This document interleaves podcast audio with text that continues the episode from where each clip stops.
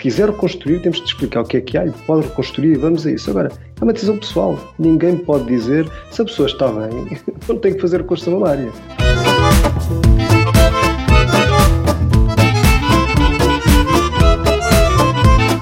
Sejam bem-vindos ao 12 e último episódio da primeira série do podcast Por Falar em Cancro, com Alexandra Silva, Susana Neves e eu próprio, Denis Conceição, a tentar não moderar a conversa. A Alexandra e a Susana são amigas do peito, elas têm pelo menos uma coisa em comum: já tiveram um tete-a-tete com a doença. Inspiradas no podcast britânico You, Me and the Big Sea, partilham experiências, sentimentos e pontos de vista, sempre com os olhos no passado, o coração no presente e um pé no futuro. Como as gravações são feitas via Skype, já que a Susana e a Alexandra estão a cerca de 250 km de distância, é possível que, esporadicamente, haja uma ou outra interferência ou um ruído menos bonito. Hoje o tema é por falar em reconstrução.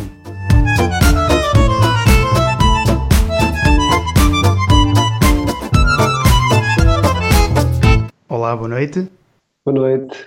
Boa noite. Olá. Estamos todos. Muito bem. Hoje temos a honra de ter connosco o Dr. Rui Bastos.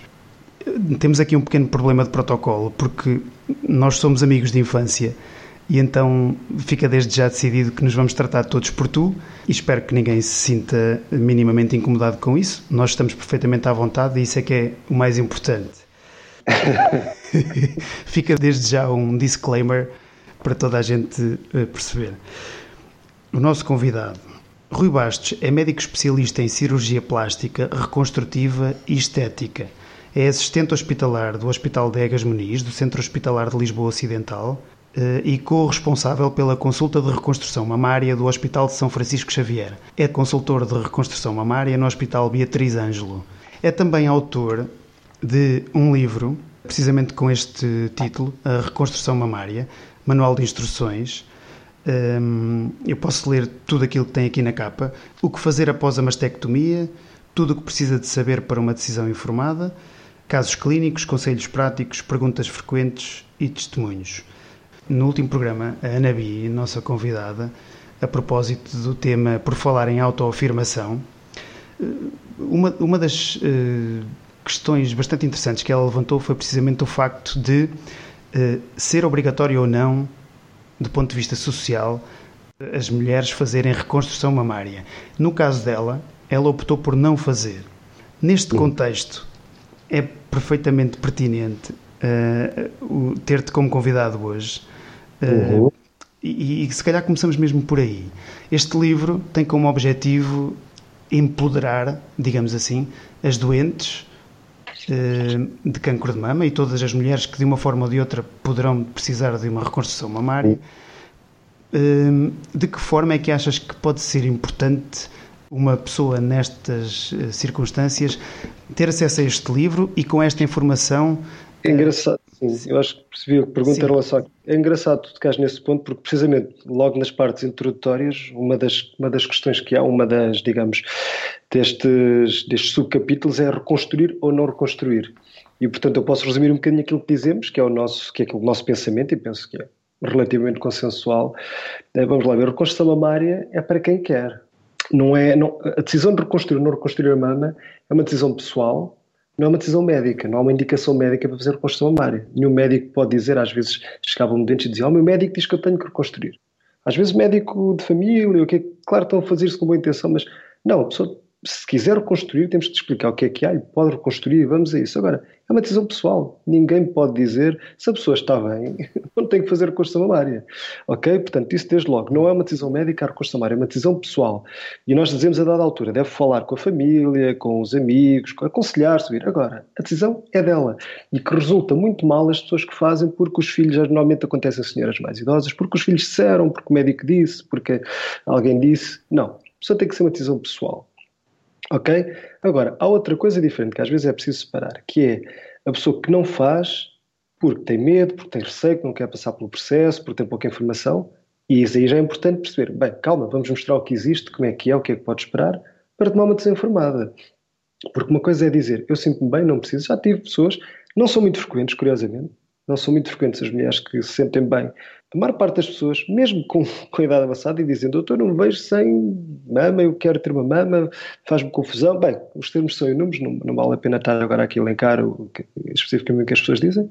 Agora, essas situações são, são situações diferentes. Uma é, eh, eu eh, não estou bem, não quero construir a minha mama, então não há indicação nenhuma porque, eh, digamos, a cirurgia reconstrutiva é, em princípio, para aumentar a qualidade da vida, vida da pessoa. Se a qualidade da vida é boa, não estamos a dar nada, não vamos fazer a pessoa passar por processos, por cirurgias, riscos. Um, ehm, pós-operatórios, pensos, eventualmente algumas dores, desconforto, quer dizer, para uma pessoa que está bem. Isso não faz sentido. Agora, temos é que explicar às pessoas que não fazem isso, eh, provavelmente não é o caso da convidada de, de, que falaste, Denis, mas há situações em que a pessoa diz eu até gostava de fazer, mas tenho medo, não quero, estou bem assim, posso ficar pior. Bom, temos que separar essas duas situações. E é aí que entra a dar essa informação. Calma. Vamos ver o que é que existe e o que é que se pode fazer. E são situações diferentes. Está bem? Uhum. Eu Sim. creio que, de facto, há um aspecto que a Nabi eh, falou. Eu, eu sou mastectomizada e fiz uma reconstrução imediata na mama esquerda e, fiz uma reconstrução depois por, eh, por, por expansor uh, posteriormente na mama direita. Uh, depois podemos falar um bocadinho mais sobre isso, mas é? a dada altura eu de facto assumi que a reconstrução fazia parte do processo de tratamento. Certo. certo. E não, mas eu não, eu não sei se eu assumi isso porque aquilo era importante para mim ou se também sempre foi, eu tinha 28 anos, uhum. sempre me foi explicado, uh, quer dizer, que isso fazia parte do processo. Ou seja, eu sabia perfeitamente que isso não era uma questão de saúde eh, física, ah, naturalmente. Nós estamos a dizer coisas diferentes. Nós estamos a dizer coisas diferentes. Sim, sim, sim. Ou, seja, ou seja, por acaso ainda há tempos tivemos uma conferência que era sobre, que tivemos a falar, e eu dizia, e a várias questões dizia, a reconstrução mamária hoje em todo o mundo ocidental faz parte integral do câncer da mama. Parece uma contradição que eu estava a dizer, mas não é.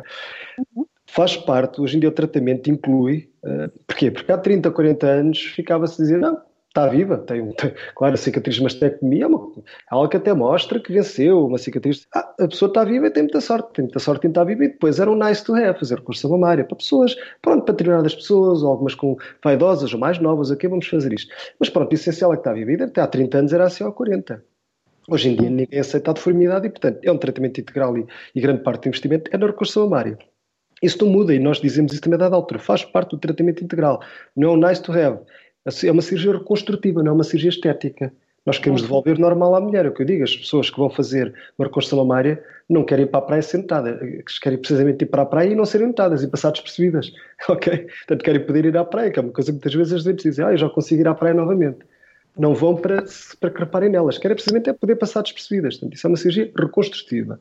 Muitas vezes, às vezes, dizem, ah, é uma cirurgia estética. Não, é uma cirurgia reconstrutiva, porque a mama faz parte da anatomia da mulher. Tem uma função, não é? Uhum e foi nem, mesmo que a função seja que tenha até com motivações estéticas e pessoas, portanto, mas a, mama tem uma função. Uh, agora, e é o lado desequilibrado e o não ter a mama certo. não só é mas, é uma é uma, mesmo, é uma deformidade, não é? Certo, mas mesmo que seja a função, por exemplo, na vida da relação, na vida íntima, já é uma função, quer dizer, percebem? Ok? É mesmo que uh, no, no envolvimento emocional pessoal, pronto.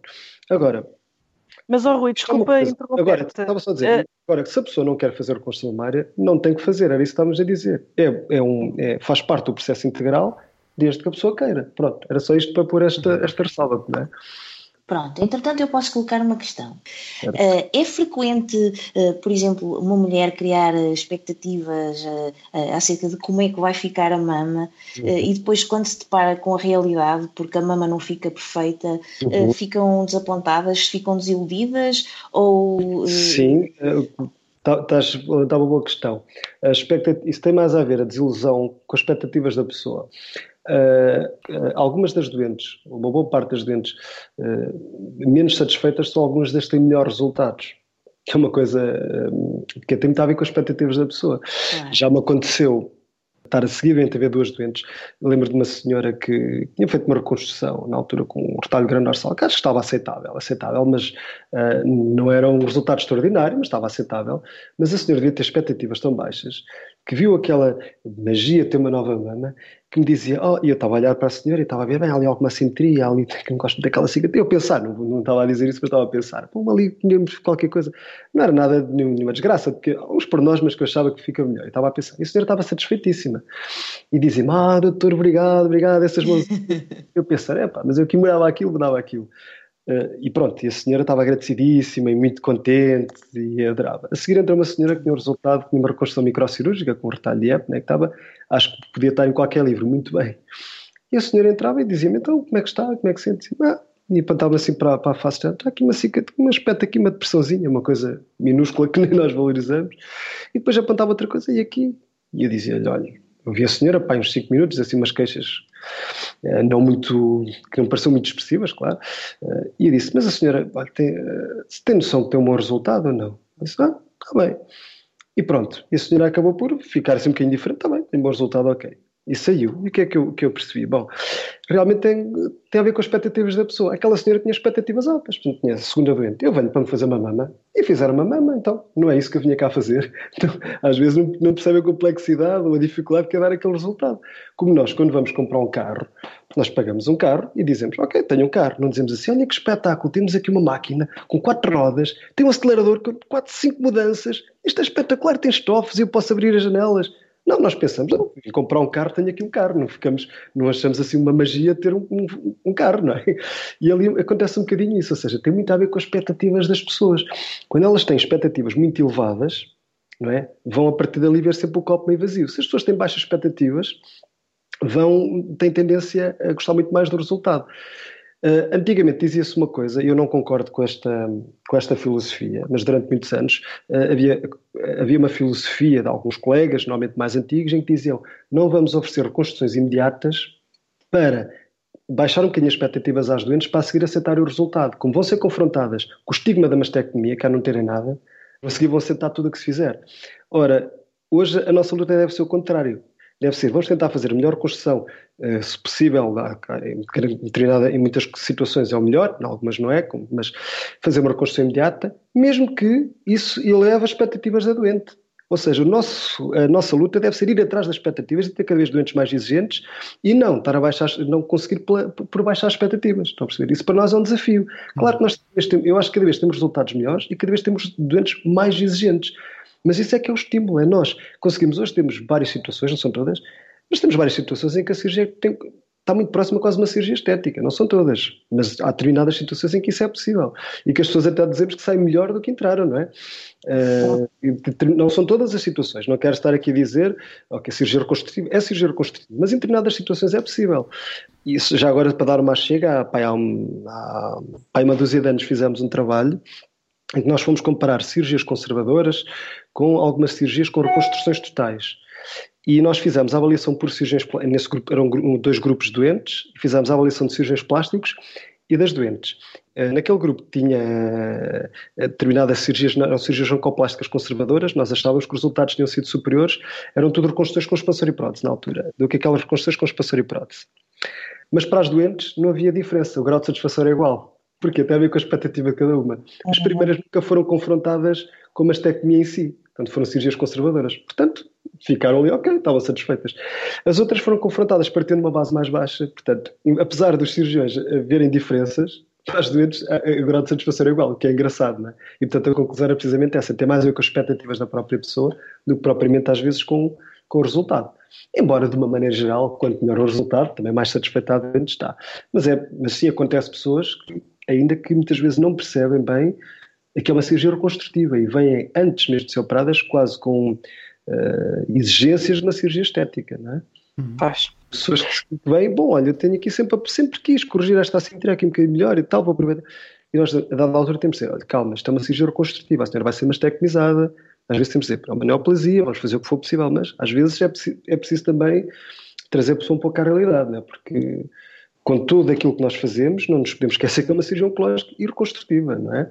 Uhum. E tu notas que, por exemplo, um, a, a, cirurgia reconstrutiva, do ponto de vista da recuperação da mulher, do impacto da própria doença, tem um papel eh, muito importante se, se o resultado final da própria reconstrução é, é, melhor aos olhos dela, não é? Não do ponto de vista uhum. eu, médico, mas se, se, a pessoa se sente melhor com o seu corpo, também o, o seu olhar perante a doença pode ser mais. Uh, mais... Claro, que sim, claro que sim. Claro que sim. Isso, obviamente, do ponto de vista psicológico, faz uma diferença muito grande, não é? Eu já tive doentes que me diziam: olha, eu estava uh, há dois anos que ia à praia, e agora vamos à praia. Aqui estamos a falar, neste caso, entre construções diferidas, obviamente, porque as pessoas te dizem, olha, há dois anos que vou à praia, e depois, por exemplo, uma coisa que nós gostamos muito é de ver quando, quando vejo as pacientes vêm naquela altura do verão, depois do verão, com as marcas de biquíni. Isso é a melhor prova que estão integradas. Quer dizer, quando estão a ir à praia e estão a expor, quer dizer, isso é, é uma alegria, porque realmente as pessoas estão a retomar a vida delas, não é?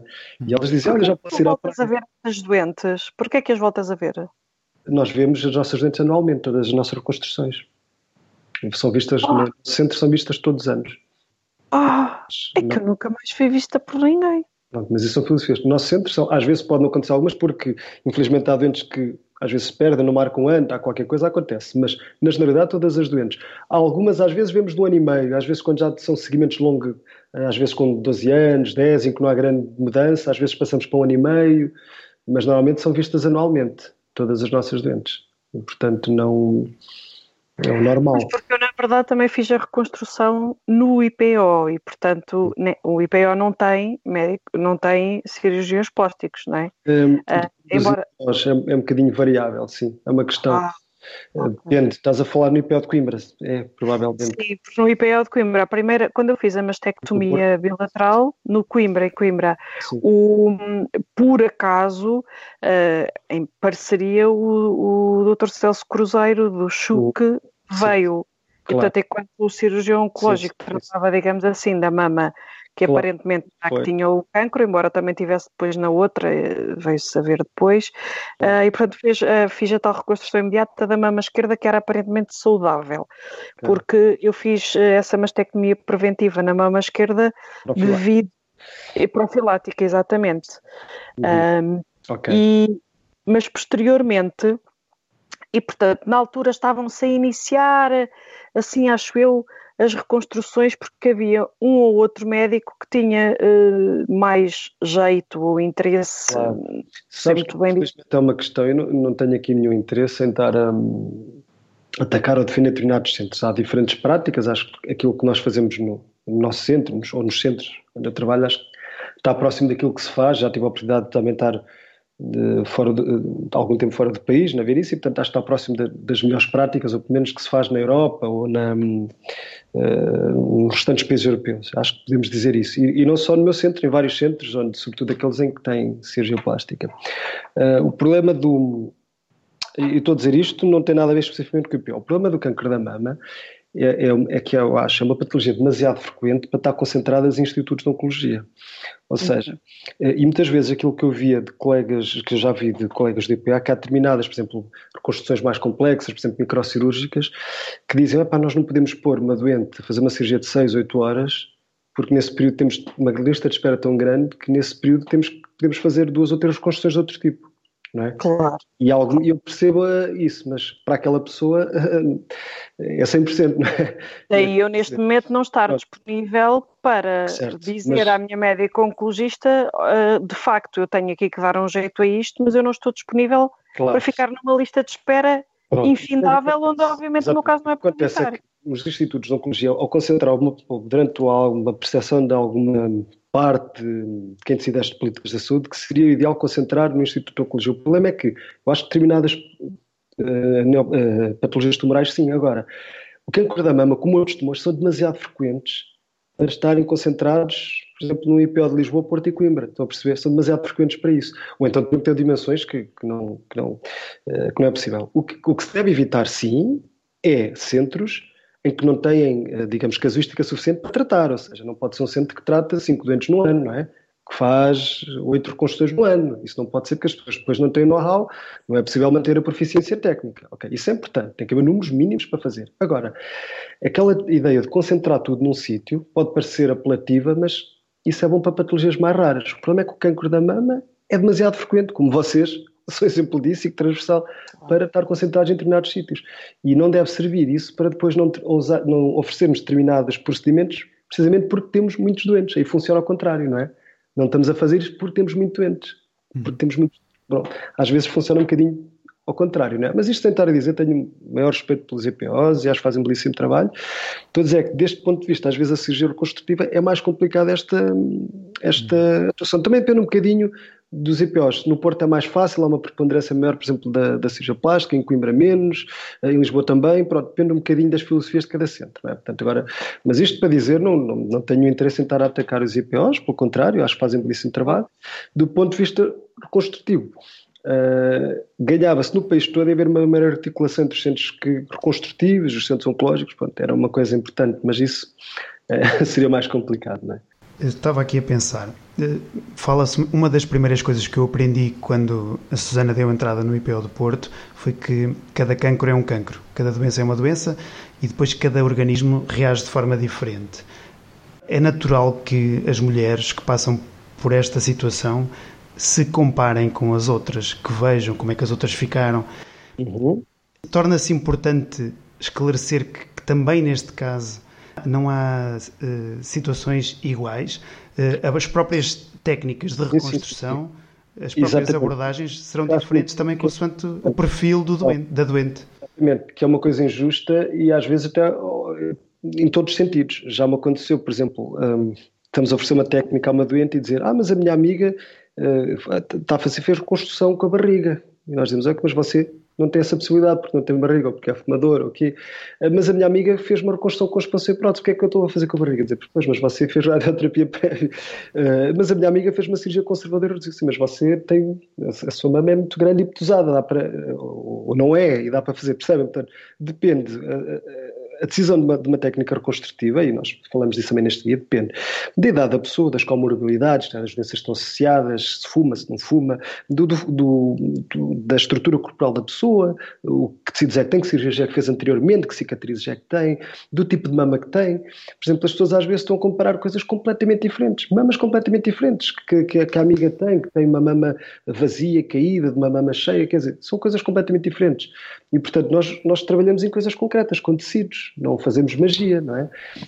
Já me aconteceu até ao contrário, eh, olha, até pessoas satisfeitas. Vi uma, uma senhora quem tinha feito uma vez uma reconstrução microcirúrgica e disse: Ah, doutor, hum, está a ver, eu gosto muito do meu resultado, mas a minha amiga fez esta técnica noutro centro, não importa, mas não ficou nada assim tão bem, ela até está com inveja mas não tem nada a ver, porque a amiga não era igual, estão a perceber? Quer dizer, provavelmente se tivesse calhado outro de nós, aquela amiga, também tínhamos aquele resultado, não é? Portanto, eh, é muito injusto às vezes as pessoas compararem, porque para elas há, é só o nome da mesma técnica, portanto, à partida estão à espera de coisas iguais. Até, Isso é verdade. Até o próprio, o próprio planeamento do tratamento oncológico pode interferir, não é?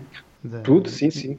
O tratamento oncológico está sempre primeiro, não é? E vai alterar, por exemplo, muitas vezes temos que fazer, sim, está, está dependente sempre do calendário oncológico toda a cirurgia reconstrutiva, não é? Isso também falamos, está sempre primeiro e vai muitas vezes ter que se calendarizar e alterar em função disso, não é? Há vários tratamentos que vão influenciar aquilo que nós fazemos. Como é que trabalham na articulação com, com o oncologista? Nós trabalhamos com o e com o sonologista. No meu caso, até trabalhamos eh, também com o mas até acabamos por falar mais com o sonologista. O sonologista é, digamos, o cirurgião, eh, digamos, o cirurgião oncológico, que pode ser um cirurgião geral, normalmente, ou um ginecologista, depende dos centros no, num centros onde eu trabalho, no Xló, portanto, é a cirurgia geral que faz. Estou a dizer isto porque às vezes é importante as pessoas perceberem também que há alguma confusão. No outro centro onde eu trabalho, tanto é feito pela cirurgia, por alguns cirurgiões gerais como alguns ginecologistas. Uh, normalmente há uma articulação que é feita, por exemplo, no nosso caso, doentes são discutidas num consulta de grupo, não é? E depois, portanto, é feita uma proposta. Elas são sempre, no meu centro, são sempre avaliadas antes de, de, da mastectomia. E, portanto, nós nessa altura já sabemos o, qual é a proposta que a doente vai ter, uh, por exemplo, se vai ser uma cirurgia conservadora, se não vai ser uma, se vai ser uma mastectomia total, o que é que está previsto. Não, às vezes há tratamentos que já estão previstos, outras vezes não. Às vezes já sabe de antemão que vai fazer quimio-radioterapia, às vezes ainda não sabe, em função depois do, da pesquisa da gangue sentinela, não é? Como vocês sabem, aqui, portanto, não sabemos sempre o que é que vai fazer, mas temos uma previsão, porque é um estadiamento, não é? Em função desse tratamento, nós vamos começar a avaliar e fazer uma proposta à doente. Desde logo, se é uma reconstrução imediata ou diferida, hoje em dia tentamos fazer sempre que possível imediata. Há determinadas situações em que preferimos fazer indiferida, portanto, depois da mastectomia, e depois escolher a técnica mais adequada para a doente. Como há uma panóplia de técnicas, e é esse o desafio. E normalmente depois, depois de fazermos essa avaliação, vamos, temos que discutir novamente com o cirurgião geral. Por exemplo, se nós virmos uma doente que nós vamos planear fazer uma reconstrução, por exemplo, uma mastectomia total, vamos fazer uma reconstrução imediata com um retalho, por exemplo, abdominal, temos que perceber, por exemplo, a mastectomia pode ser poupadora de pele ou não, pode ser poupadora de cama ou não. O que é que eu vou ter para trabalhar? Temos que estar em articulação. É possível poupar a pele, é possível poupar o complexo areola-mamilar, eu disse cama, para, portanto, desculpe, perdoem-me, complexo areola-mamilar, portanto, estamos a falar da areola e de mamilo. É possível preservar eh, a pele, temos que reduzir o invólucro cutâneo, portanto, tudo isso é importante. Vai haver esvaziamento, não vai haver esvaziamento, todas essas informações, vamos depois fazer um planeamento depois com o cirurgião oncológico, no próprio dia ou no dia anterior. Depende, faz-se um planeamento em que se, em que se digamos, um, contemporiza a parte estética com, a estética, digamos, reconstrutiva, mas do ponto de vista estético, com a cirurgia oncológica. Tentamos que as marcações, digamos, permitam as duas coisas. Normalmente é assim que fazemos. Portanto, há uma articulação muito grande, normalmente mais a este nível, com o cirurgião oncológico, quer seja ginecologista ou cirurgião geral, porque normalmente quando nos chegam, digamos, já foi discutido em consulta de grupo o plano de tratamentos, portanto, em relação ao, aos restantes tratamentos. Mas sim, é portanto importante um diálogo muito grande entre, entre Claro. Entramos, por exemplo, hoje estive a fazer uma, uma reconstrução de uma doente e o que é que se fez? Era uma doente que tinha uma, umas mamas, portanto, muito caídas e, e, grandes e que tinha um tumor nos quadrantes inferiores e, no fundo, fizemos, eh, os colegas fizeram, portanto, a pesquisa de gânglio sentinela e uma tumorectomia, portanto, uma cirurgia conservadora, e nós depois fizemos com o mesmo padrão de um padrão para uma redução mamária, portanto, modificada em função do tumor. Portanto, no fundo, faz é parte é na mesma operação, na mesma, cirurgia, cirurgia, no mesmo ato cirúrgico. Se a senhora, no fundo, tinha uma mama grande e caída que ela não gostava, Hoje tirou-se, portanto, começou por se tirar, portanto, fez-se o tumor, e claro, e não só o tumor, mas também eh, com, com margens, mas também tecido que estava mais, e portanto faz no fundo uma redução mamária modificada, no fundo contemporiza-se uma cirurgia entre aspas estética com uma cirurgia oncológica, é aquilo que nós chamamos de uma cirurgia oncoplástica. E portanto isto faz-se em grande articulação com o cirurgião geral, que está lá, estávamos os dois presentes, nós fazemos a marcação, discutimos com ele, olha, tu vais por aí, eu vou por aqui, ok, vamos começar por isto, a seguir começamos nós, depois continuam eles, depois acabamos nós, portanto, e vamos, estamos em articulação todos ali a conversar e a fazer para trabalhar para um resultado. E nos centros onde eu trabalho é o, é o, que, é o que fazemos sempre e é o que se pretende, não é? Que haja uma grande articulação, todas essas uh, cirurgias implicam uma grande articulação. Mas ainda há alguns sítios onde ainda só se faz a mastectomia e depois a doente é enviada para fazer uma reconstrução mais tarde. Pronto. Uh, Exato, é o que acontece no IPO. Pronto, mas hoje tentamos, tanto quanto possível, quando é possível e quando é desejável, fazer uma reconstrução imediata. Há determinadas situações em que não é o ideal, mas pronto. Mas essa avaliação deve ser feita antes e não ser confrontado a doente depois. Rui, esta pergunta não sei se, se vai fazer muito sentido, espero que sim. No caso da Anabi, ela assumiu que não queria fazer a reconstrução. Uhum.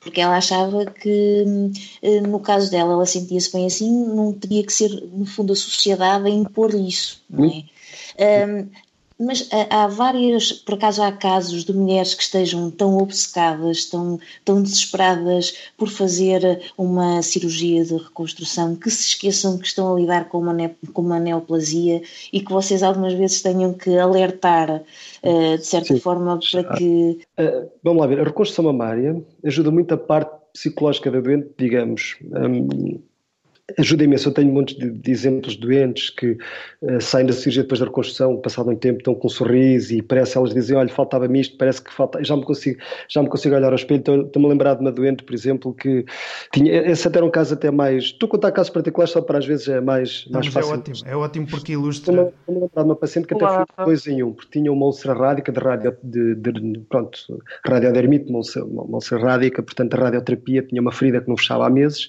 e enviaram-nos a tratar. E nós decidimos não só tratar a úlcera no mesmo procedimento, fazer uma reconstrução na mama. Dissemos, porque é que não fazemos dois um? Não vamos só simplesmente ter tecido para tapar, mas fazer uma mama. Uh, e eu acho que, pronto, a senhora tinha um, conseguimos um resultado que achei razoável, não foi um resultado para os melhores, mas um resultado muito razoável. E o primeiro penso, quando a senhora se vê, ela fez uma reconstrução microcirúrgica com, com a barriga, pronto, nós fazemos muitas técnicas, neste caso era, era o que era indicado, e a senhora começou a chorar. E eu não sei porque é que estava a olhar para o resultado e pensei, caramba, mas também não está assim tão mal isto. e eu disse à senhora, bem, pronto, olha, mas uh, tenha calma, isto ainda, tem, ainda está a inchar, ainda tem pensos. Ela disse, não, não está a perceber. Eu nunca pensei que pudesse voltar a ver ao espelho, eu não me olhava ao espelho há nove meses e começou a cheirar de alegria, portanto, estava a ver a senhora, dizia, eu, já, eu nunca pensei voltar a olhar-me ao espelho, portanto, acontece isto, portanto, obviamente que, que a pessoa que está, há algo ali, que, que a pessoa sente que há uma peça ali que encaixa, que faltava. Isto é importante. Agora, há uma coisa que é, que é diferente. Se uma doente tiver uma depressão, por exemplo, como estamos a falar mesmo de deprimida, eh, não é a reconstrução mamária que vai resolver isso, ok? E, por exemplo, eu estou-me a lembrar de dois casos, dois casos concretos, doentes, por acaso, quem tinha uma relação excelente, mas estou a pensar num caso concreto em que a pessoa muitas vezes vinha, gostava do resultado ou não gostava, em função do estado da sua, digamos, da sua depressão. Eu lembro da senhora que uma vez me disse: Olha, estou ótimo, eu não saí, agora já saio de casa, isto é ótimo. Tinha um resultado que eu, que eu considero bom. Seis meses depois aparece-me: Doutor, isto não está nada bem, tem aqui uma coisa mais por nós. E disse: Olha, mas não mudou nada do que está aqui desde a última vez. Se calhar o que mudou é está dentro de si. Mas, ah, sim, se eu tenho que ir, vou ter uma consulta de psiquiatria porque realmente estou-me a sentir ir abaixo, tenho que voltar a fazer medicação e tudo. Depois Parece-me um ano depois, outra vez ótima. Ah, estou ótima. Uhum. ah, sim, tenho feito a medicação, estou ótima, já estou outra vez bem. E depois parece-me dois anos depois, ah, estou aqui qualquer coisa. E portanto eu dizia, ela própria Parece que estás a falar de mim. Não, já própria dizia assim, olha, eu realmente há aqui qualquer coisa. Isto para dizer o quê? Que não é, não, é, não é um tratamento, digamos, para uma depressão, há determinadas situações que ultrapassa a reconstrução humana, não é? Embora ajude muito a parte psicológica e possa melhorar o humor, a autoestima, tudo isso, há doentes que têm mesmo depressões e isso não é por Hum, não é por, hum, digamos, por essa parte. Estou-me a lembrar agora, já agora, uma outra situação, de, então era diferente, porque tinha um resultado muito bom, que toda a gente dizia, e nós achávamos que o resultado não era muito bom, até do ponto de vista não só reconstrutivo, estético. E ela não se conformava com aquilo. E nós, da altura, disse-lhe: olha, mas se calhar o problema não está aqui. E ela própria concordou. E agora apareceu-me há uns tempos e dizia: olha, sabe uma coisa, já não quero mudar, já gosto do que tenho, estou muito melhor, obrigado. Portanto, há menos que eles próprios depois quando melhor essa parte, não é? Da, da própria da parte deste, deste componente depressivo, depois aceitam. Isto para dizer que também há coisas diferentes aqui, às vezes estamos a misturar a mesma coisa e uma reconstrução mária não é um tratamento para eh, uhum. uma depressão associada à doença, ok? Para dizer que é um componente, mas que há outros, outros aspectos, não é? Uhum. Que vão muito para além disso, não é? Quando fiz a minha cirurgia, eu ainda estava no bloco antes de fazer a cirurgia e então eu estava tão desesperada que na altura o cirurgião foi-me fazer a marcação na mama. E eu disse uh, para ele não se preocupar se me quisesse tirar a mama toda que podia tirar, porque eu não queria saber disso. O mais importante era ver claro. os meus filhos a, a crescerem. Claro. Claro. Uh, e ele eh, olhou para mim com um olhar assim muito firme e de uma forma até bastante dura, uh, disse-me para eu não dizer isso, porque aquele era o trabalho dele e ele queria ter a certeza de que o trabalho dele ia ser muito bem feito e que eu iria me importar muito com o facto de ele fazer o trabalho bem feito ou mal feito. Na altura aquilo ficou por ali, não é? Uh, mas hoje eu entendo aquilo que, que ele quis dizer. Olha, pegaste uma coisa muito interessante que agora é que estava a lembrar. Uh, isso é muito frequente, ou seja, eu, normalmente quando chego à nossa consulta ali, por exemplo, do São Francisco, consulta com Samária, as pessoas souberam muitas vezes na semana passada ou foram confrontadas com o diagnóstico há duas semanas, portanto foram, tiveram uma consulta de oncologia, uma consulta de sonologia, agora vem ali. Portanto, que está muito fresco. E a maior parte das pessoas o que estão a pensar é se vou estar viva, se vou estar morta, se vou estar daqui a seis meses. Portanto, há muitas pessoas que me dizem, quando chegam lá a reconstrução, dizem, olha, faço o que tiver que fazer, neste momento estou mais preocupada é com... Neste momento estou mais preocupada é com a doença, portanto, eu digo-lhes sempre, olha, agora está preocupada com a doença, mas tudo correr bem, daqui a seis meses vai estar preocupada é com porque nós estamos agora a ver uma coisa imediata. Nós, sim, é? sim, sim, sim. está preocupada. Isto é um bocadinho quando nós vamos comprar uma casa. Se nós não temos uma casa, nós o que é que nós dizemos? É pá, eu só queria uma casinha, o meu espacinho. Ok, temos o nosso espacinho. Mas quando temos o nosso espacinho, dizemos, seis meses depois, é pá, eu adorava que em vez deste ter um, agora já tenho uma casa, antes só queria ter uma casa. É pá, gostava que fosse um T2zito, ah pá, mas ter mais uma divisãozita para poder. E depois temos um T2 e dizemos, Epá, eu já tenho, mas caramba, eu gostava tanto de ter uma vista, porque entretanto nós já estamos ali. Epá, gostava ao menos de ter uma vistazinha, ter uma varandinha, ou um quintalzinho, pronto. E portanto, isto é a mesma coisa. Obviamente que a pessoa, quando está confrontada com aquela situação, está, como todos nós, estamos a pensar, vou estar vivo, vou estar morto, ou uma boa parte das pessoas não estão preocupadas com a mama. Mas depois, seis meses depois, terminaram os tratamentos ou estão a fazer só, digamos. As circunstâncias fazem mudar as prioridades. Começa, ok, está, está tudo. E começa a olhar ao seu espelho e ver, bom, mas eu não tenho nada. Calma, agora vamos tratar disso. É o que eu lhes digo sempre. Eu sei, eu sei que você agora não está a pensar nisso. Mas se garante daqui a uns meses vai pensar. Portanto, não sendo e não comprometer nada, vamos, vamos tratar por aqui. Claro que sim, mas isso, que... é, isso, isso é humano, somos todos assim, não é? E tu sabes que esse discurso, esse discurso que o médico tem, é, é um discurso uh, que vocês nem imaginam o impacto que tem uh, na pessoa que está ali, porque vocês, ao falarem assim, estão a contar que nós uh, possamos viver mais do que uh, o claro. tempo que na altura nós estamos a imaginar. E, uh, porque na altura o que é que nós pensamos? Ok, eu vou morrer, então já nem vale a pena depositarem aqui expectativas. É uma perspectiva no... de futuro, não é? Exatamente, e, e, e, o próprio médico ter a ideia de que, olha, daqui para uns meses vai pensar nisso, eu acho que isso é espetacular para quem está ali é, é muito bom. É, muito, é, é um bom antidepressivo, acredita. Mas olha, eu também defendo que mesmo em situações, e nós fazemos isso, que, que a doença muitas vezes é avançada, né? pessoas que vêm com situações de doença muito avançada. Quando eu comecei aos anos havia aquela ideia que, bom, pá, não vale a pena estar a oferecer neste, nesta circunstância, ou vamos oferecer uma coisa se calhar mais limitada, às vezes até com razões, por razões, digamos, da mesmo em termos de, portanto, fisiológicos, pelo corpo estar mais debilitado, tudo isso, portanto, havia uma... Mas hoje em dia é assim, há dois aspectos. Primeiro, como sabem, mesmo em doenças avançadas, as sobrevidas são cada vez maiores, não é? E às vezes são muito grandes. É o primeiro aspecto. Portanto, uh, não é como antigamente, não é? E o segundo aspecto, temos sempre de dar esperança à pessoa, não é? E dar esperança é dar qualquer coisa, muitas vezes. E, portanto, hoje em dia, cada vez mais, mesmo em doenças avançadas, eh, para mim, hoje em dia, não é um, não é um critério nem de exclusão, nem de alterar, desde que a pessoa tenha condições, digamos, condições do ponto de vista de estado geral, para fazer uhum. e para ser submetida à cirurgia. E, e, se aceitar. Entendem? Não é? Uhum. Sim, sim, sim, não faz sentido do ponto de vista clínico, isso não. Quer dizer, uhum. se a pessoa tiver, se não souber contraindicações, não. Mas se não tiver, acho que não é um não me Sabes, eu estava-me a lembrar uma vez, eu acho que nunca vi muito bem essa série, aquela Nip Tuck, deves ter. Uhum. Eu, eu, acho que vi uma vez, ok, te falaram muito na altura, mas foi uma altura da, vida, da minha vida que eu não vi muita televisão. Mas, Até aos 10 anos. Eu apanhei, tipo, vi meio episódio uma vez e apanhei um episódio em que era com a Catherine Deneuve e então ela estava a fazer uma, uma cirurgia na mama porque uhum. estava a pedir lá ao cirurgião que era para lhe meter as cinzas do marido na, na prótese. Uhum. E achei pertinente estar este Bom, Nunca te pediram coisas assim estranhas. Assim desse género, acho que não. Isso não é, não é permitido. Estou nos Estados Unidos, não, de certeza. Sim, Isto é, de, pois. Ah, e vai, de, vai na volta, já se calhar aquilo até é baseado num caso verídico. Pois não, nessas coisas estranhas, não, assim não. Infelizmente. Olha, Rui, tenho, tenho uma questão. Uh, no caso das mulheres que inicialmente optam pela não reconstrução, o uhum. Sistema Nacional de Saúde dá resposta em qualquer altura da vida. Imagina que passado 4 ou 5 anos essa sim. mulher pretende sim. fazer a reconstrução. Acontece tanto, sim. Hum. Não é que fala agora o calço para sempre, sim. Não há aí que okay. dizer, não, nenhuma, não há nenhuma. A única coisa que há, única, há coisas, por exemplo, uma reconstrução imediata que depois já não estão disponíveis porque agora tudo, de resto, está tudo disponível, não há, não há um timing para fazer. Uhum.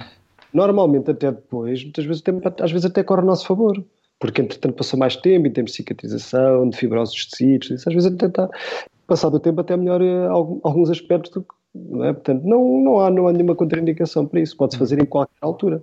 Não há, isso é muito frequente, chegarmos, fazemos consultas a senhoras que fizeram uma mastectomia há 3, 4, 5 anos, 6 anos, é muito frequente. Uhum. Olha, estamos... As circunstâncias da vida mudam, ou, olha, muitas pessoas simplesmente porque nunca tiveram acesso, às vezes porque não tiveram informação. Uhum. Ainda há pessoas que nem sabia que podia fazer. Nunca me falaram disso, até que agora alguém me falou. Não. Daí a minha pergunta. Um, estamos aqui a falar de, de reconstrução mamária e todos os casos, eu penso que quase todos os casos, foram relativos a mulheres que tinham neoplasias. Uhum. Um, e são todos. Alexandra, Alexandra livro, é? sim, sim. Alexandra tem na família, eu penso que ela, melhor do que eu, pode contextualizar a questão da, do fator hereditariedade. Alexandra, queres eh, contextualizar um bocadinho para falarmos da, da, questão da, da mastectomia profilática? Uhum. Da profilaxia, sim. Eu, portanto, a minha família, nós temos um, uma mutação genética no BRCA1 sim. e 2, uh, confere maior probabilidade de câncer da mama claro. e do ovário. Portanto, fizemos um estudo que foi iniciado na minha mãe, uma vez que é necessário sim. uma pessoa em vida para se iniciar esse estudo porque claro. já tinha feito o levantamento, realmente havia muitos casos uh, familiares. claro. E, portanto, há uma espécie de protocolo que, que indica, de facto, que há uma, há uma taxa de pré-vida superior, uh, é, estou a usar o termo pré-vida porque a associação Evita, uh, que trabalha muito especificamente sobre uhum. O, o cancro hereditário, utiliza muito este termo e eu acho realmente que é, uhum, okay. é interessante. E, por exemplo, a minha irmã é portadora da mutação e uhum. optou uh, por fazer uh, uma mastectomia bilateral profilática na altura, creio que com 27 anos, acho que foi mais ou menos, uh, portanto, para evitar aquilo que uh, era uma, uma porcentagem de risco. Claro. Uhum. Certo. E, portanto, é, é nesse sentido. A tendência vai nesse sentido, a pessoa deve ser informada. Há pessoas que, mesmo assim, preferem a vigilância, uma vigilância apertada, não é? Uh, mas pronto, as duas opções, sim, a tendência é cada vez mais para que, quando são identificados esses casos, essas situações, claro, fazer uma mastectomia profilática, obviamente. Mas lá está, a pessoa também tem direito de. A pessoa estar informada, eh, claro. estamos sempre lá no campo das opções, a pessoa estar claro. informada Obviamente. e poder tomar a sua opção. É? Sim, sim, sim, isso cada vez vai ser, como vocês sabem, isso tem sido muito falado, ou aquele fenómeno da Angelina Jolie há uns anos, não é? Eu ia te perguntar isso.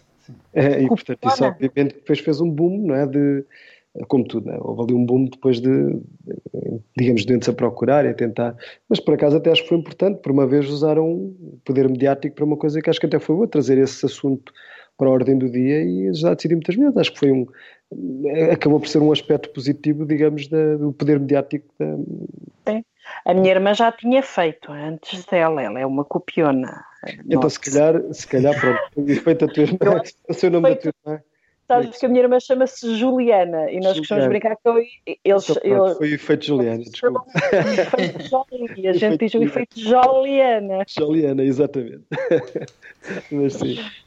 Claro. No entanto, quem nunca, quem nunca passou por, por, pela experiência do cancro, eu ainda vejo ou, ou ouço uh, algumas pessoas a dizerem: ah, qualquer dia tiramos os órgãos todos. Quem não, não está dentro do assunto. Claro, uh, por isso, mediaticamente traz aspectos positivos, mas também claro. pode trazer aspectos negativos, que é esta forma uh, leviana de falar de um assunto de tamanha claro. importância. As pessoas é? acham que médico e de louco todos temos um pouco, e portanto, medicina toda a gente fala, medicina de futebol, não é? todas, todas as pessoas acham que sabem e podem falar, portanto. Opa, eu costumo dizer que, que hoje em dia quem tem acesso à internet tem dentro dele um médico, um professor, um enfermeiro, um, um piloto, enfim. Rui, tu uh, diariamente lidas com pessoas que tiveram cancro certo? Uhum, certo. Uh, como é que tu vês o cancro? Sabes, tu às vezes estás tão próximo de uma coisa que, que às vezes tens de te afastar para pensar. Agora estou a fazer esse, estou a fazer esse exercício agora, sabes? Quando estás, sabes, quando repetes muitas vezes uma palavra ela perde sentido, não é? Às vezes estamos tão próximos das coisas que agora estou a tentar afastar-me para te responder. Olha, um, o que eu sinto às vezes, vou dizer uma coisa que, que acho que é o mais honesto que eu posso dizer. Claro que sim. O que eu sinto às vezes e quando vejo é, primeiro, acho que às vezes temos aquela coisa que é falar de barriga cheia, ou seja, sabes quando as pessoas estão a dizer tem calma, tem força, isto vai superar e, é, e estás a pensar, é muito fácil porque tu não estás a passar por isto, no teu caso é fácil dizer isto, sabes? E às vezes tenho a noção que todos nós estamos a tratar, estamos a falar de barriga cheia no sentido em que nós falamos da, das nossas falências, do que não conseguimos, mas em última análise quem vai sofrer tudo isso é a pessoa que está ali doente, sabes? E por muito que nós, que é uma coisa que nós levamos muitos problemas para casa e vivemos muito, às vezes temos de tratar ou voltar ao hospital e tratar uma complicação, e que é uma coisa que nos envolve muito, sabes? E às vezes até uh, chega a ser um bocadinho pesado, uh, psicologicamente e fisicamente, não é? Mas a última análise é a pessoa que vai passar por aquilo. E às vezes sinto isso, sabes? Nós estamos ali a lidar, e apesar de, mas estamos a falar de barriga cheia. Nós que não temos, que não passamos pela doença, sabes? Estamos a falar de barriga cheia. Faz sentido para ti o que eu estou a dizer? É muito Faz fácil falar tudo, mas não somos nós que estamos a passar isso, não é? E desse sentido também, às vezes, lembro-me de, de pensar, pá, me dá graças por aproveitar um bocadinho, estás a perceber? Porque não é tanta coisa que tens de pensar, opá, tantas coisas, andamos tão preocupados com tanta coisa, e há ali pessoas que só queriam estar com os teus problemas, não é? andamos preocupados porque ainda não entregámos a declaração de IRS e porque o carro já é a terceira vez que levas ao mecânico e estás irritado e pensas, é pá, Uh, acho que posso resumir assim. Estamos a lidar com pessoas que só queriam ter aqueles problemas que nós muitas vezes estamos a valorizar, sabes? Parece um clichê, mas acho que é mais do que isso, estás a perceber? É um bocado um clichê, estamos a pensar em muitas coisas, há pessoas que só querem ter este problema agora. E, e facilmente nos esquecemos disso, não é?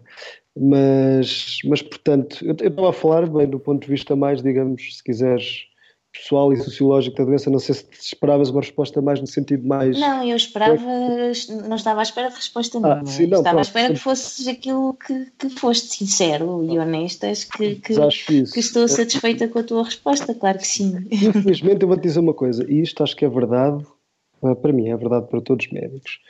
Tu tens, mantens sempre uma empatia com as situações e nunca te podes, digamos, habituar à doença, a um problema no sentido em que é mais um, mas também vais ganhando algumas defesas e uh, não podes ver 100 vezes uma coisa e estar chocada como a primeira vez que viste. E nem é desejável, percebes? Ou seja, tu tens que fazer dois exercícios quando, quando, quando estás com um doente, que é ter uma empatia, perceber e entender isso, e por outro lado conseguiste afastar para pegares uma pessoa e poderes fazer uma, uma cirurgia que é uma agressão, não é? Uma cirurgia é uma agressão.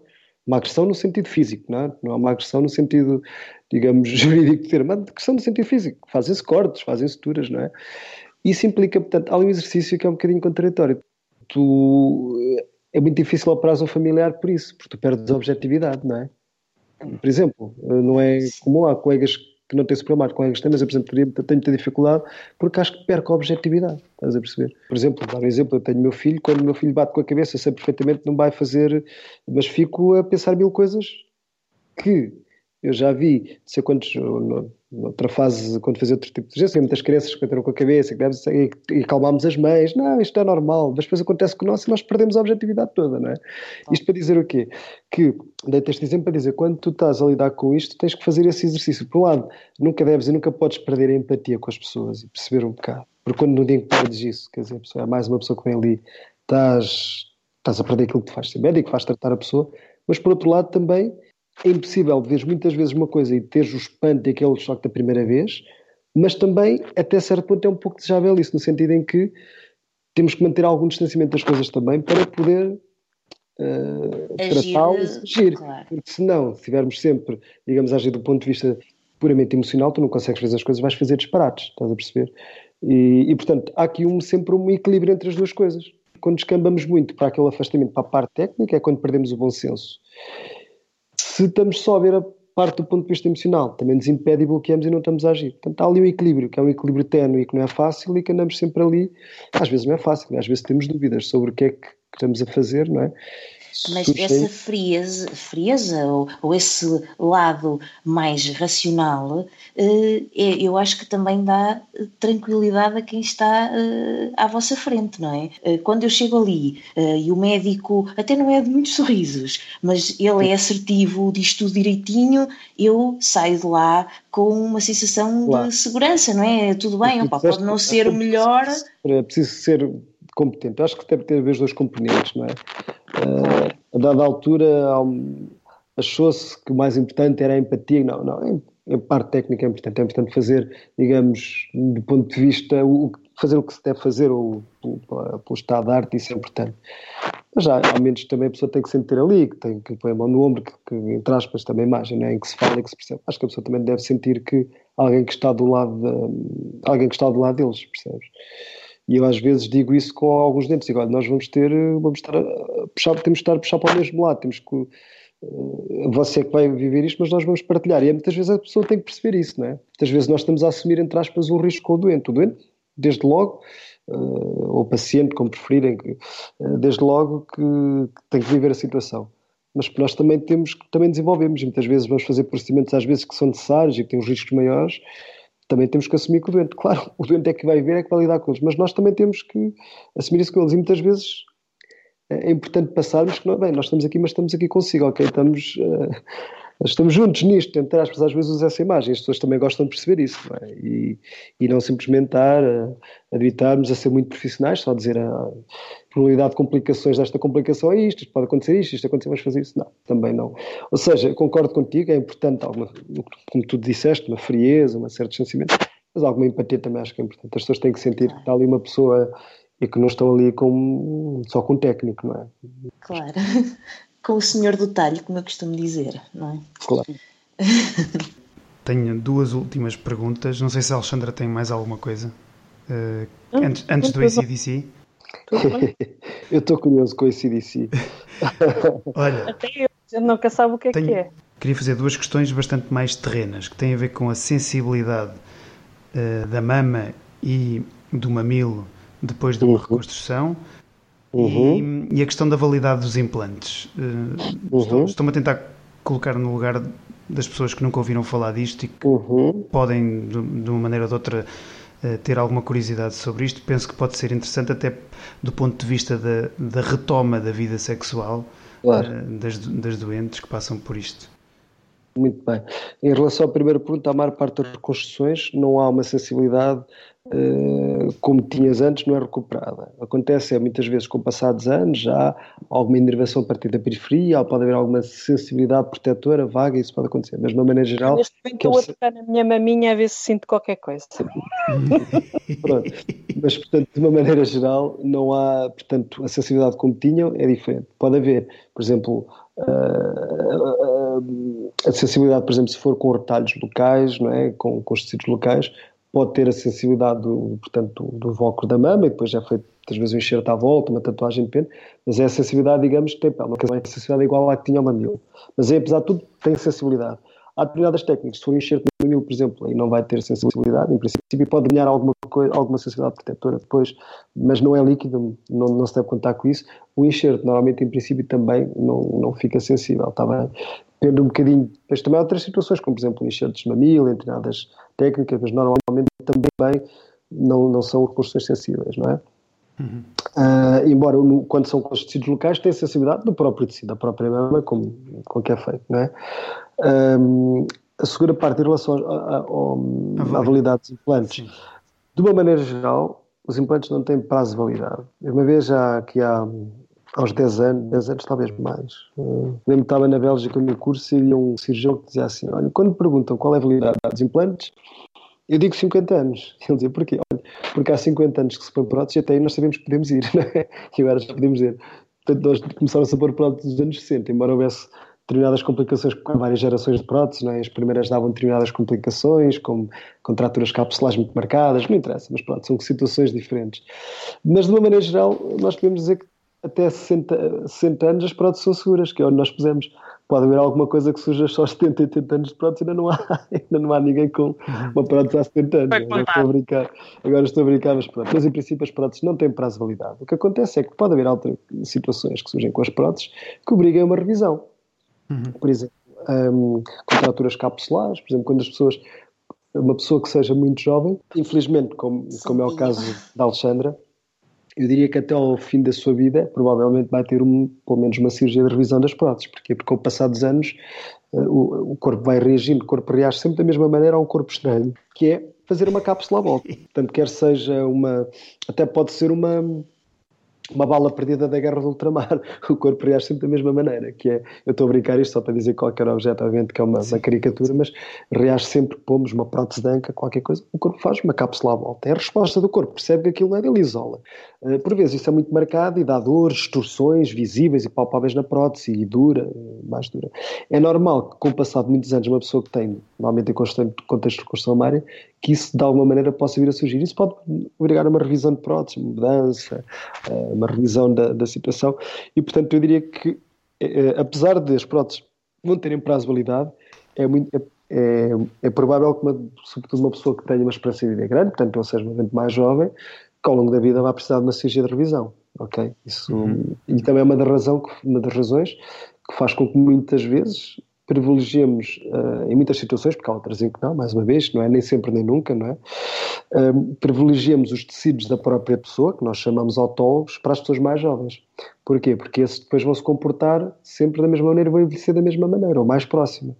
E, portanto, normalmente depois não há cirurgias de revisões, se a pessoa emagrecer, a mama emagrece também, se a pessoa engordar, a mama engorda como a outra, uh, percebem? Portanto, um, vai se comportar de uma maneira, envelhece da mesma forma, ou de uma forma da mesma não parecida, e portanto, muitas vezes privilegiamos em doentes mais jovens usar os próprios tecidos, precisamente para isso, para ter um comportamento mais natural e ter menos revisões no futuro. Uhum. Uhum. Muito bem. Aproximamos-nos vertiginosamente do final do programa e está na hora do ACDC, a, a nossa rubrica habitual. antes do cancro, depois do cancro. É o momento em que nós uh, refletimos sobre um determinado ponto de vista, determinado acontecimento uh, ou determinado estado da alma. Hoje a minha proposta é a seguinte. O Ricardo Araújo Pereira tem uma crónica que escreveu na Folha de São Paulo, muito interessante, em que ele começa por dizer que Edith Piaf declarou famosamente que não se arrependia de nada. Ele, ao contrário, arrepende-se de tudo de tudo o que faz. e ele diz que sofre de, de, de um síndrome que, que, os franceses têm uma expressão muito interessante que é l'esprit d'escalier, que é o espírito da escada. Serve para designar aquela resposta brilhante da qual a gente se lembra quando já é tarde demais. Aquela situação em que o, que o orador abandona a tribuna e no momento em que já vai a descer a escada ocorre-lhe que de facto deveria ter dito aquela resposta brilhante que nós achamos que, epá, se fosse agora eu dizia isto. Já me está a acontecer esta entrevista agora, estás a perceber no fim, já me está a acontecer isso. isso, isso. Como é, como, é, como é que vocês lidam com esta, com esta questão, com esta voz interior? Um, Alexandra e Susana, no vosso caso, antes e depois da doença, se houve alteração ou não, da forma como vocês lidam com esta situação e gerem esta situação? E, e Rui, como é que tu como é que tu vês isto? Uh, faz então, sentido esta reflexão? A pergunta foi para as três primeiras senhoras, não é? Claro. Susana, eu, eu, eu, posso começar, eu posso começar.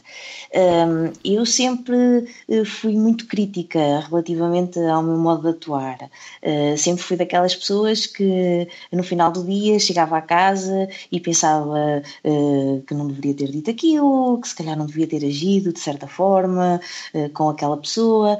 Um, essa voz interior sempre andou aqui a pairar como uh, um, um, juiz, uh, sempre a tentar uh, ajuizar se as coisas que eu fazia estavam bem ou se estavam mal, o que é que eu poderia melhorar ou piorar. Depois da doença, eu eh, se calhar comecei a, a, ter um papel mais ativo, ou seja, eu comecei a falar mais com essa voz e comecei a dizer a essa voz que para ela estar caladinha, porque o erro faz parte do crescimento, então se calhar estou a colocar de parte aquela ideia de que uh, eu não vou ser assim tão perfeita, eu não tenho de ser tão perfeita. E eu errei, paciência, toda a gente erra e com esse erro eu vou uh, crescer, vou assumir que errei, vou crescer e faz parte.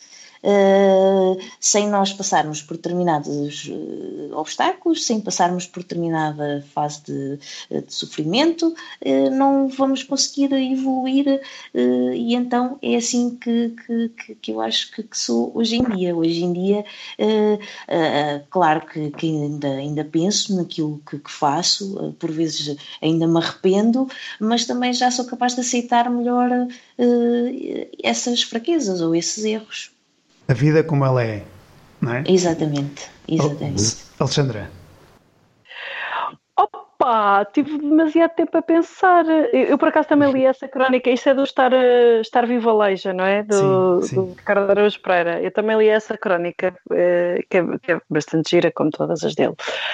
Eh, eu não sei se alguma vez sofri verdadeiramente de um esprit d'escalier. Claro que tenho muito aquela sensação de quando repenso uh, na resposta que poderia ter dado, mas eu creio que me acontece mais em duas situações. Quando me sinto ofendida por alguém e graças devia lhe ter dito mais isto e mais aquilo e mais não sei o que, não, mas isso como são sentimentos negativos, também acho que não há problema nenhum, portanto rapidamente depois me passa. O que devia ter feito não devia ter feito, que acho que não é tanto o espírito da, da, da questão. Se houve alguma mudança, foi mais porque não deixei de ter eh, medo de fazer o que me dava na Real Veneta naquele momento. E, portanto, e também de dizer, eu, eu não tenho é a sagacidade de responder na hora com as coisas que depois, quando remoo sobre elas, consigo pensar, ah, deveria ter dito isto e deveria ter aqui, dito aquilo. Que já estou como o Rui, daqui a bocado a pensar, ah, podia ter dito no ACDC que isto e aquilo outro, não é? Eu acho que nós somos um bocadinho desse desse ali, mas não tanto naquele lado mais uh, automotivo, não sei se era por aí que a Susaninha estava a ir, uh, mas é uma reflexão muito gira. Muito bem, Rui. felizmente cada vez mais me acontece depois de ver as pessoas pensar, não, afinal estava bem, afinal decidi bem. Mas tanto me faz pensar que é mais às vezes ali alguns momentos em que, uh, em que nos sentimos mais inseguros, tipo, se, se tomarmos uma decisão lá íamos pensar a ver, mas se tivéssemos a ver devia ter sido percebes? Às vezes temos esse momento em que achamos sempre que, sobretudo naquelas situações borderline, em que há duas situações que ficamos muitas vezes a pensar, bom, devia ter sido aquela. Mas é como eu disse, felizmente, a maior parte das vezes depois acho que, que, ou pelo menos a opção que tomei é uma das opções certas, não há sempre a opção certa e errada, mas pronto. Mas sim, isso é uma coisa que me persegue muito, também sou muito, muito autocrítico, sabes, daquilo que faço, então me acontece muito isso, de estar ali, não devia ter sido isto, de ter feito, estou a falar, não tanto de falar, mas de fazer. Uhum. Uh, mas olha, vou tendo a felicidade de achar cada vez mais que, de certo modo, aquilo que fiz foi bem feito Percebes? Portanto, ou que foi na altura. Dentro, daquele, dentro do contexto. Ou dentro disso. Eh, como diz o meu irmão mais velho, foi o que se podeu. É? Bem, eu acho, eu Obrigada, acho, Rui. Eu acho que não havia melhor forma de terminarmos eh, esta primeira série do, do Por Falar em Cancro.